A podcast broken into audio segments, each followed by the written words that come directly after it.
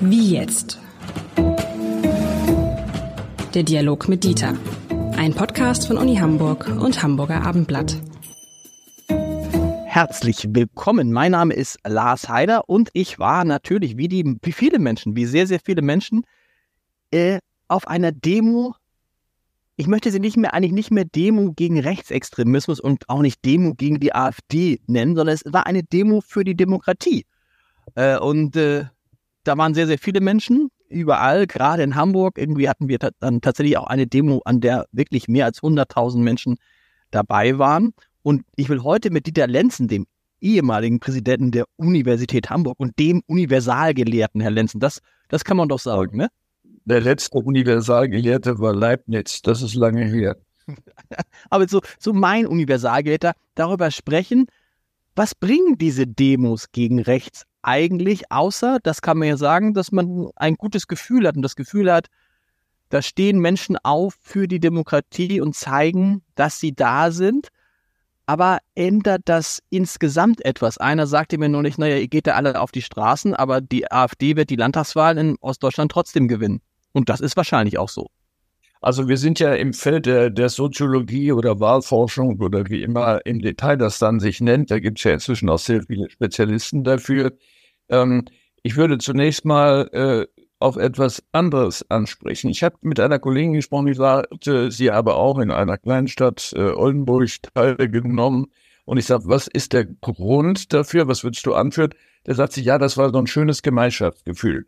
Ähm, das will ich überhaupt nicht verunglimpfen, im Gegenteil, weil nämlich so eine Demonstration, das gilt übrigens auch für welche, die viel weiter zurückliegen. Äh, denken Sie mal an Startbahn West oder an äh, Kernkraftwerke und so weiter.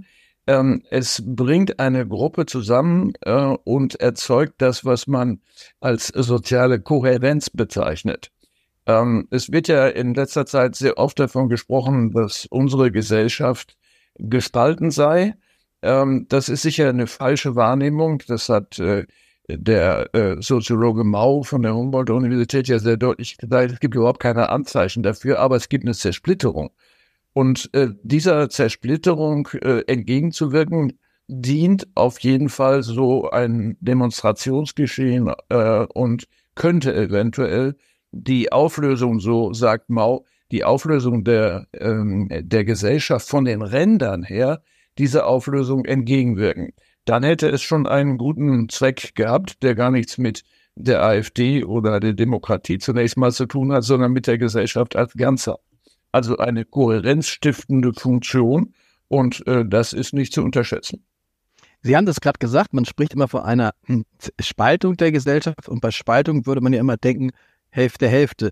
Nun gibt es Umfragen dazu, zu der Frage, wie finden Sie die Demonstration? Begrüßen Sie die Demonstration in Deutschland? Und da fand ich interessant, 72 Prozent sagen, ja, wir finden diese Demonstration gut, aber 28 Prozent sagen eben halt nicht, dass sie sie gut finden. Das zeigt ja schon, dass es erstens keine Spaltung gibt, aber zweitens, dass es da offensichtlich eine größere Gruppe von Menschen gibt, die fast ein Drittel, die sagt, wir finden das überflüssig oder wir finden das sogar unfair oder wir finden, das ist die Demonstration gegen die Falschen. Ja, nun muss man gucken, was deren Gründe wieder sind, äh, ob die gegen diese Demonstrationen äh, optieren oder gegen Demonstrationen überhaupt ähm, oder gegen eine bestimmte Klasse von Demonstrationen. Das äh, wird bei solchen Befragungen ja dann nicht deutlich.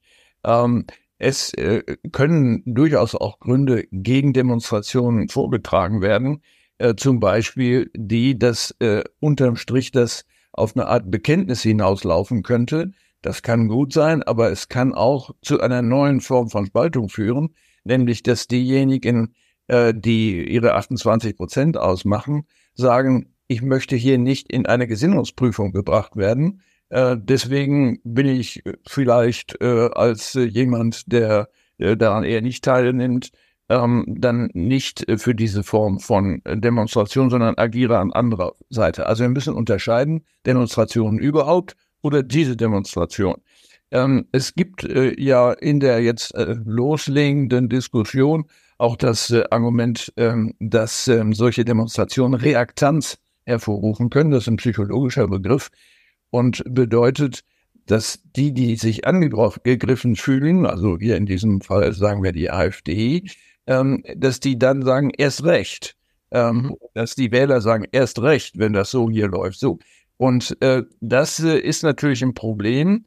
Ähm, wir wissen noch nicht, äh, weil es ja jetzt noch keine Wahlen gegeben hat, ob es Effekte gibt. Es ist aber auch sehr schwer, Kausalzusammenhänge herzustellen. Denken Sie nur daran, dass diese Gruppierung, die jetzt Partei ist, von Sarah Wagenknecht auf fünf Prozent geschätzt wird.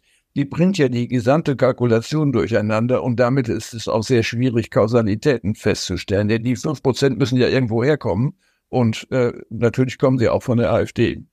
Das ist interessant, weil man hat ja jetzt Umfragen gesehen, wo auf einmal die AfD nach den Demonstrationen irgendwie runtergerutscht ist von zunächst 21, 22 Prozentpunkte auf dann 19 Prozentpunkte. Aber Sie haben natürlich recht.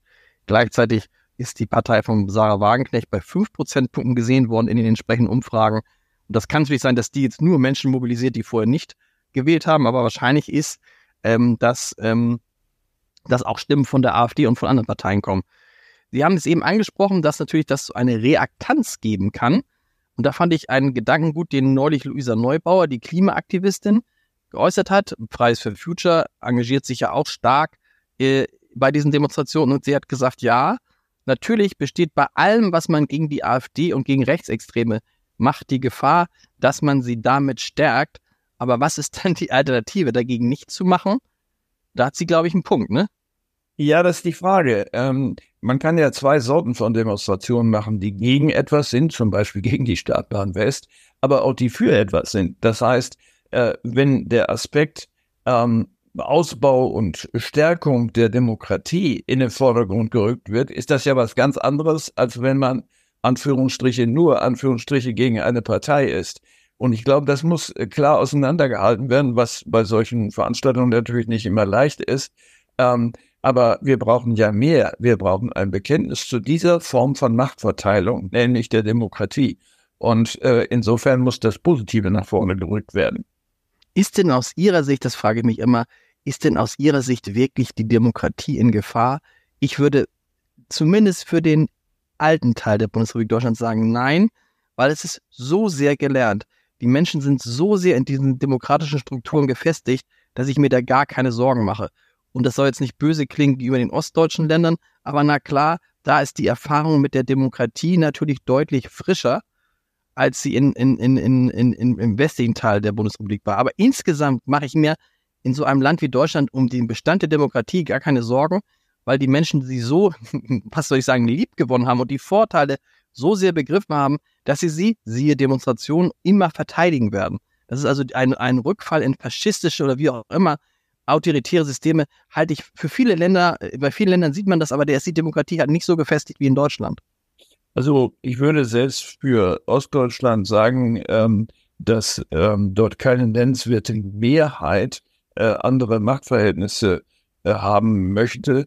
Äh, aber man kann natürlich einiges ähm, verstehen, wenn sich ein ganzer Teil des Landes, 16 Millionen waren das damals, äh, wenn ich es richtig in Erinnerung habe, als Verlierer fühlt und alles, was nicht funktioniert, dem Umstand der Wende attribuiert, ähm, dann muss man sich nicht wundern, wenn versucht wird zu sagen, das liegt nur an dieser äh, Form der Machtverteilung.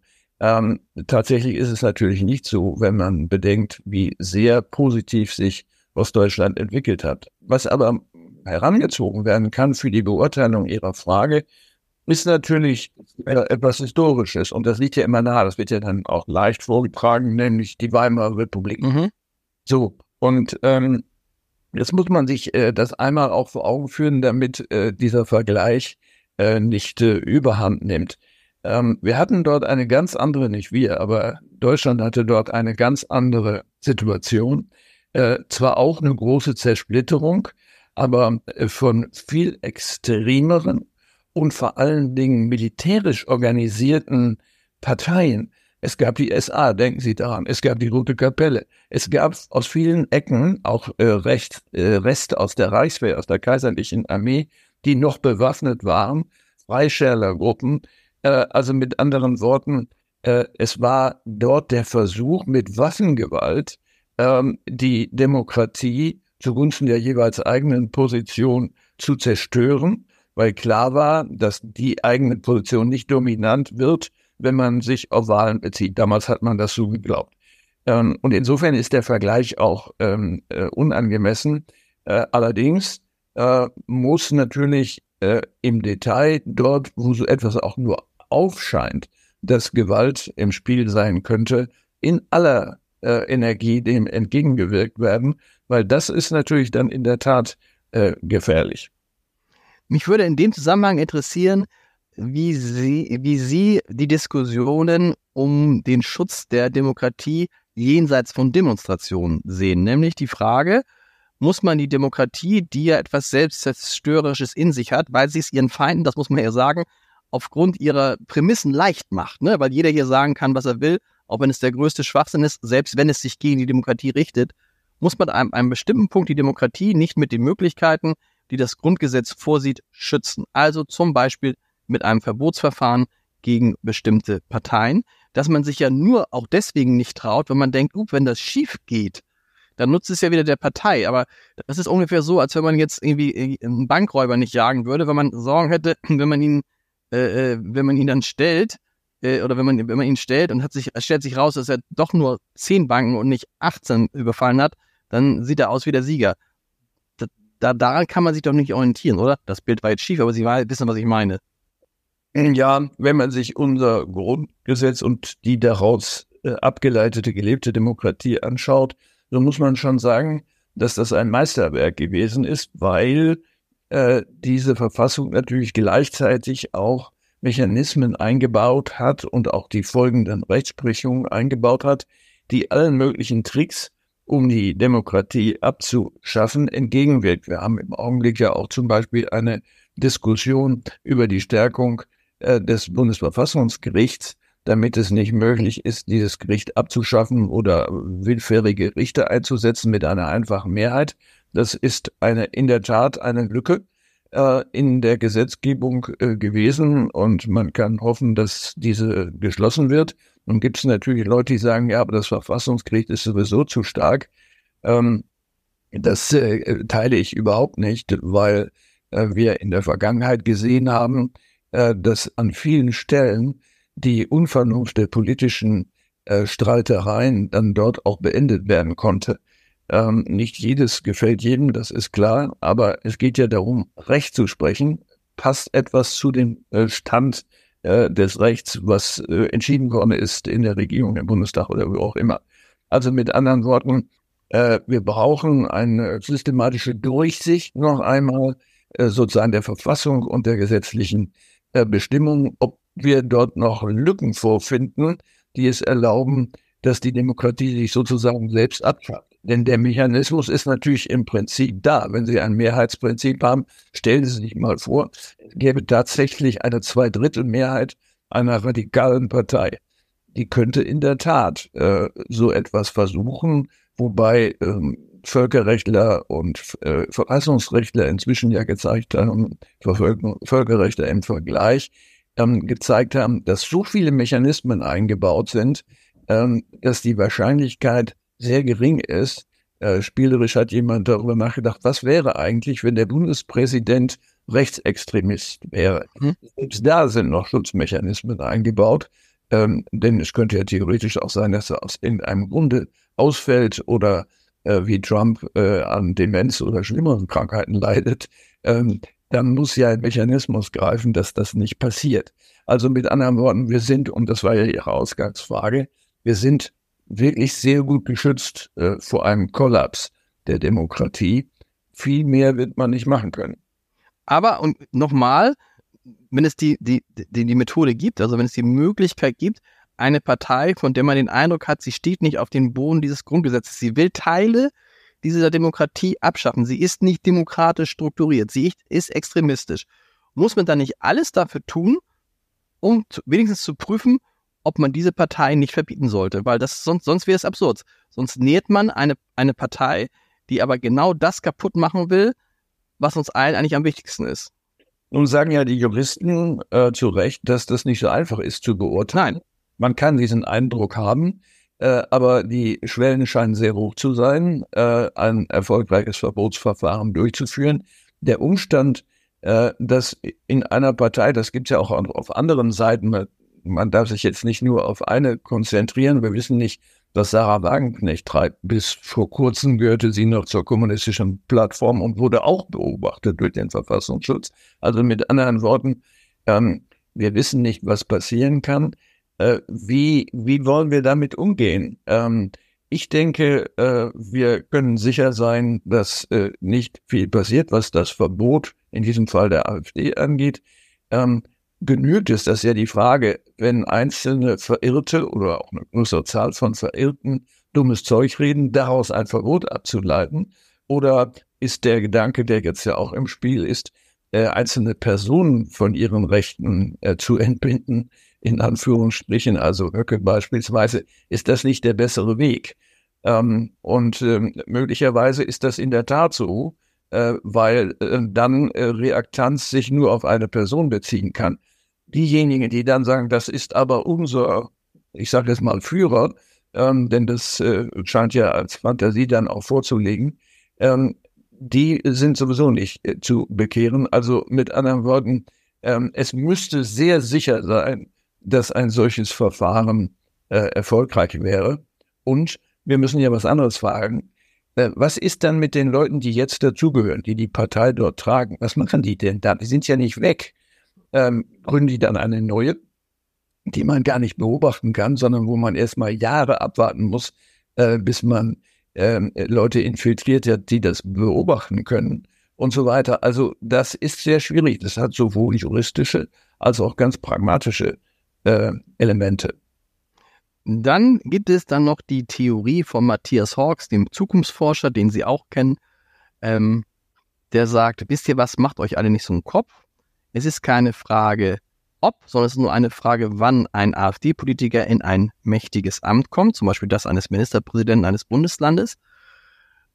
Und dann, wenn sozusagen diese Gefahr von dem abstrakten Zustand in den konkreten Zustand übergeht, dann werden die Leute merken, was das für ein Wahnsinn ist. Und dann wird es eine Renaissance der Vernunft geben. Also die These dahinter ist, so ähnlich wie bei der Pandemie, wenn du den Leuten sagst, es kommt irgendwann ein schwerer Virus, da müsst ihr euch drauf schützen, vor schützen, vielleicht in zehn Jahren, dann seien die Leute mir doch egal. Wenn du aber sagst, Achtung, es ist ernst, nehmen Sie es ernst, dann reagieren sie auch. Also das, die abstrakte Gefahr muss konkret werden, dann werden die Leute wieder vernünftig.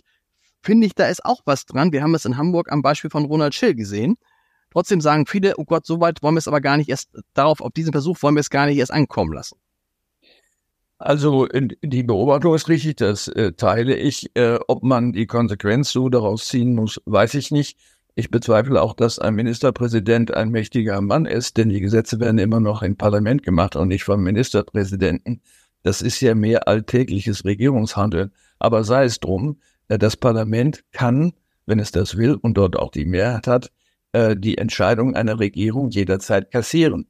Äh, also insofern ist es nicht so einfach, ähm, das so weit treiben zu lassen, bis man sieht, wie schrecklich das wird. Das ist ja auch die Frage, ob das äh, ein gutes Instrument ist, denn ähm, es könnten ja wirklich Entscheidungen sein, die einem Großteil des Landes schaden. Ähm, aber nochmal, wir müssen positiv denken. Das heißt, eintreten für die Demokratie, dann erledigt sich der Rest von selber, sollte man hoffen. So machen wir es und wir hören uns dann wieder in zwei Wochen. Lieber Lenzen, bis dahin. Tschüss, tschüss.